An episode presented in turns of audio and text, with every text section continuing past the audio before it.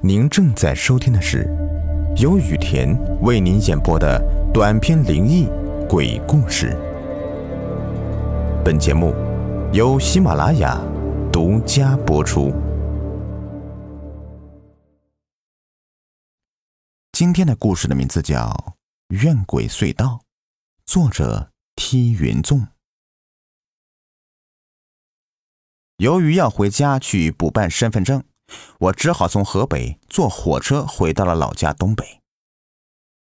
五月十五日上午，我去车站买票，本想着现在也不是出游的旺季，出行的人应该不多。可是没想到，我还是错了。看着购票大厅里排起的长龙，我心里非常的不痛快。不过没办法，这票还是要买的，车呢也还是要坐的。我只好也排着队等候着买票了。十多分钟之后，终于轮到了我。我对着窗口里的售票员说：“我想买张下铺的票，不过人家告诉我只剩上铺的了。”常坐火车的人呢，都应该知道，这卧铺一共分三层，下铺最好，然后是中铺，最闹心的呢就是上铺了。躺在上面，连坐起来都费事儿，而且我还恐高，从上铺往下看，我都会腿软，外加呢有想去厕所的冲动。看着手中的票，上面有我的名字和身份证号，我心里想着，还好吧，就算身份证过期了，也能买到票，不然的话，我就真的没有办法了。车票上面写着开车的时间。是晚上六点半的，而现在才中午，所以我就先回家收拾东西去了。很快，时间到了下午，离开车的时间呢也是越来越近了。我赶到了火车站，看了看时间，还有几分钟就开始检票了。随着候车大厅里响起一阵女播音员的报站声之后，我所乘坐的列车也终于进站了。我看着车票上显示的车厢号是十四号车厢，铺位号是二十号。给列车员看过我的票后，我上了车，来到我的铺位面前。位置还不错，离厕所挺近的。不过有一点不好，就是这卧铺车里的空间太狭窄了，活动起来很不方便。我先把自己的包放在了行李架上。然后就脱了鞋，爬到了上铺躺了下来。这时火车也开动了。我往我对面的铺位上面看了一眼，发现是空的。看来对面的铺位应该在后面几站的时候才会上人了。没过一会儿，列车员过来帮我换了票，我这才安心的躺下来，闭上眼睛，听着手机里面播放的雨田讲的鬼故事。随着火车开动时那轻微的晃动感，渐渐的就睡了过去。由于我是睡在上铺的，我很怕自己会掉下去，所以我尽量保持着一个姿势睡觉。我也不知道我睡了多久，恍惚间，我只觉得火车停了几次。当我醒来的时候，看到外面的天都已经黑了。车厢内的灯也关掉了，车窗上的窗帘也拉上了，而我对面的铺上也终于有人了。那是一个女孩，年纪应该不大，也就二十四五岁的样子。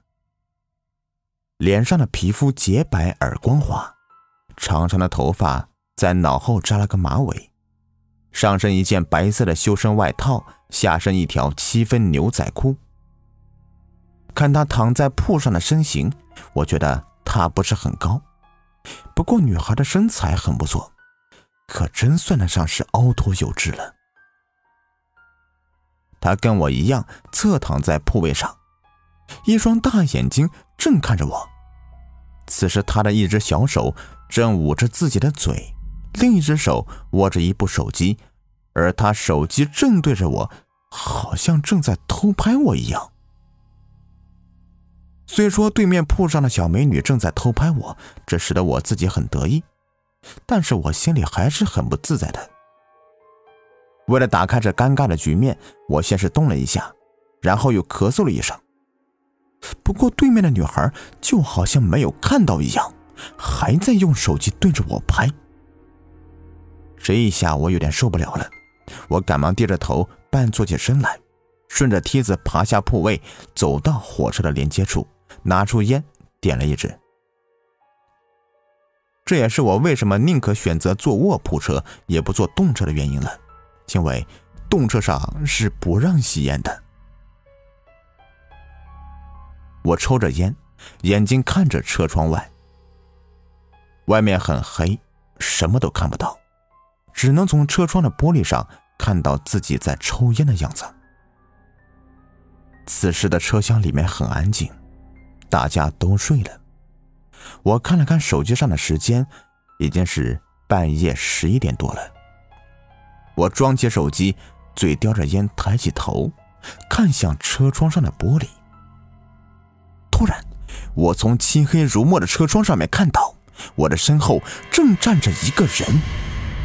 这个人比我矮了许多，从玻璃的反光处，我看到。这人的脸很苍白，而且这还是一个女人。一瞬间，我的身体就像是被电流击中了一样，全麻了。但这并不影响我的反应速度。我飞快地转过了身，然后又向后退了一步，身体背部已经贴在了车门上了。这一转身，我才看清楚，我身后的人，居然就是我对面铺的那个女孩。待我看清楚身后的人是谁之后，我的心跳也终于恢复了正常的跳动频率。我深吸了一口气，对着女孩问道：“有事？”听到我的问话，女孩忽然向我走近了一点她抬起一只手，我看到，他抬起的那只手里正拿着一部手机。什么意思啊？女孩没有说话，而是又把手机朝我递了递。我扔掉烟头，伸手接过女孩手中的手机，问道：“你是想让我看看你的手机？”女孩这次点了点头。“你手机里有什么跟我有关系吗？”我又问女孩。女孩先是向两旁看了看，见没什么人之后，她走过来，轻声的对我说。看看我为你拍的几张照片，你为我拍的照片，你为什么偷拍我呀？我终于问出了心中所想。女孩摇了摇头说：“先别问我这些，你先看看这些照片吧。”没办法，我只能打开女孩的手机。手机被按亮之后，我又点了一下相册。相册里面有几张照片，我打开第一张，是我睡觉的样子。第二张，还是我睡觉的样子。第三张，依旧是我睡觉的样子。不过，这第三张照片里，我的身后多了一只惨白的手。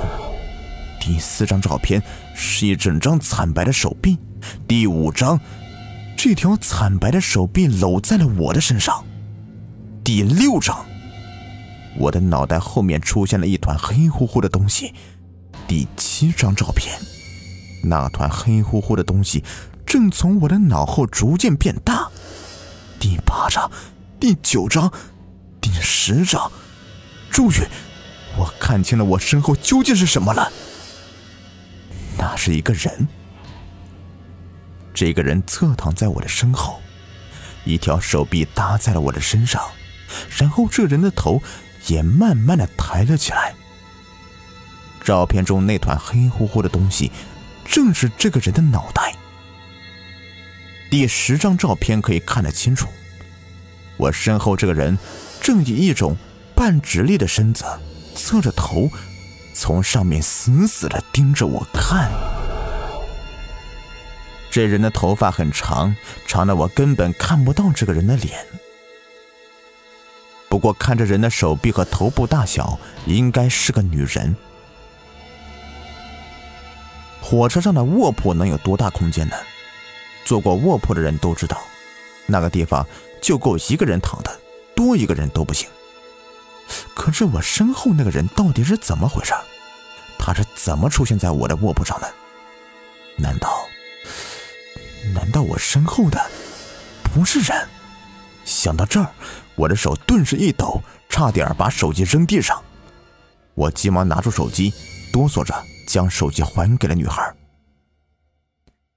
为了缓解紧张，我再次点了一支烟，深深的吸了一口之后，我问女孩：“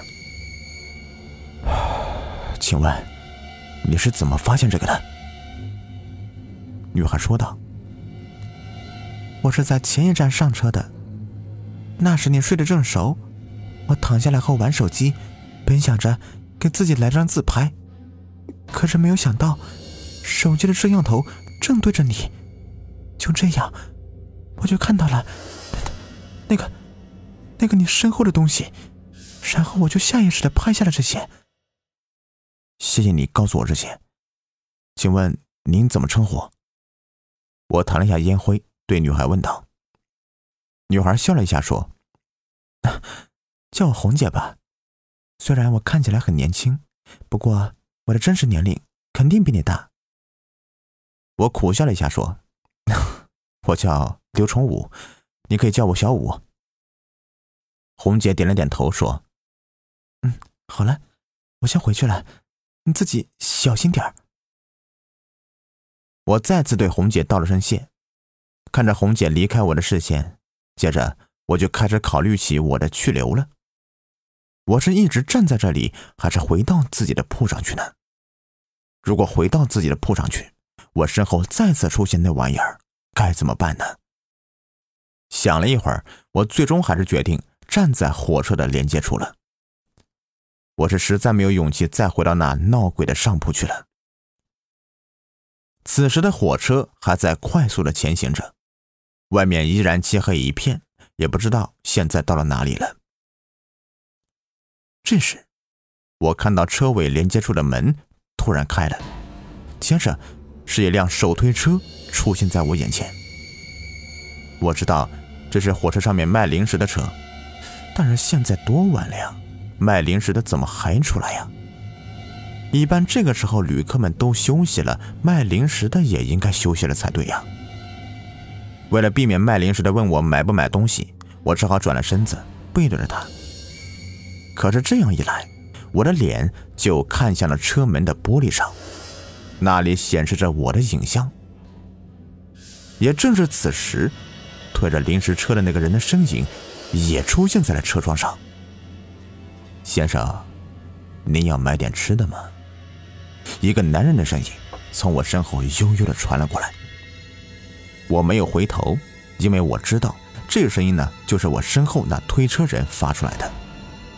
我只是摇了摇头，说了一声：“啊，不需要。”本以为我说过这句话之后，推车的人应该会离开才对，可是没有想到他又对我说话了：“先生，买点吃的吧，你看看，我这里什么都有，都是新鲜的，都是新鲜的。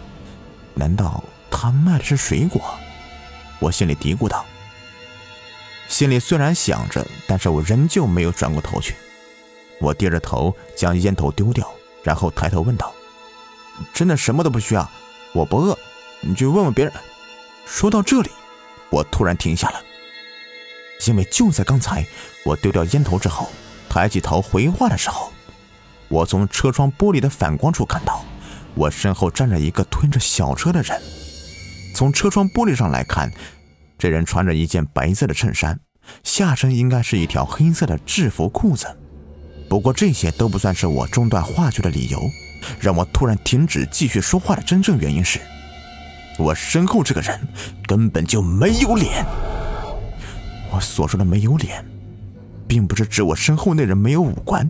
我的意思是，我看到我身后那人的脸，居然还是一片黑色的头发，而且我还从玻璃上面看到。这人手推着小车停在我的后面，而他头正扭向我的位置。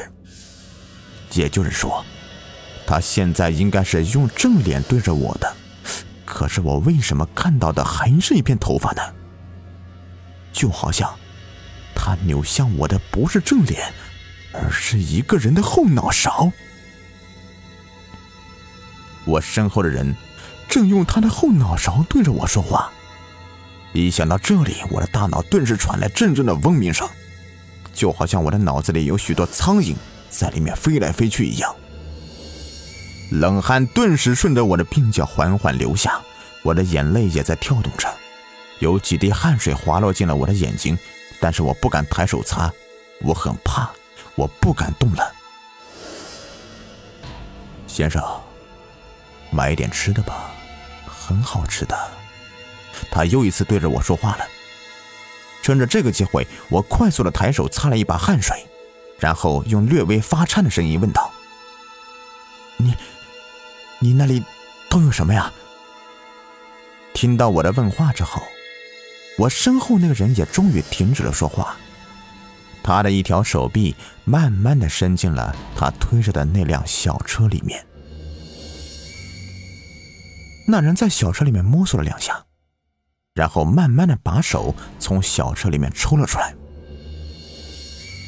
接下来，我从车窗里面看到，我身后那人手里拎着的是一条白森森的骨头，而且那断口处还在滴滴的流着鲜血。嘿嘿嘿，您看看，是不是很新鲜呢？那人的声音带着一丝诡异，从我的身后传来。看到我身后那人手里的东西后，吓得我赶紧一闭眼。我马上说道：“还还有没有？有没有别的了？”我身后那人也马上笑着说：“，有有啊，我这里什么都有。您看，这个您满意吗？”我小心的睁开双眼，从玻璃上面可以看到。我身后那人手里的不再是染着鲜血的白骨了，取而代之的是一只死老鼠，正在他手里面一晃一晃的，鲜血也随着他的晃动而随处滴落着。他那车里面到底都是些什么东西啊？怎怎么拿出来都是这么些血腥恐怖的？我一边摇头一边想着，同时嘴里面还说着：“还还还有没有别的了？”先生，您是不是在戏弄我呀？我身后的声音突然好像冷下来几分。我一听这个声音就知道，我身后那个人可能是生气了。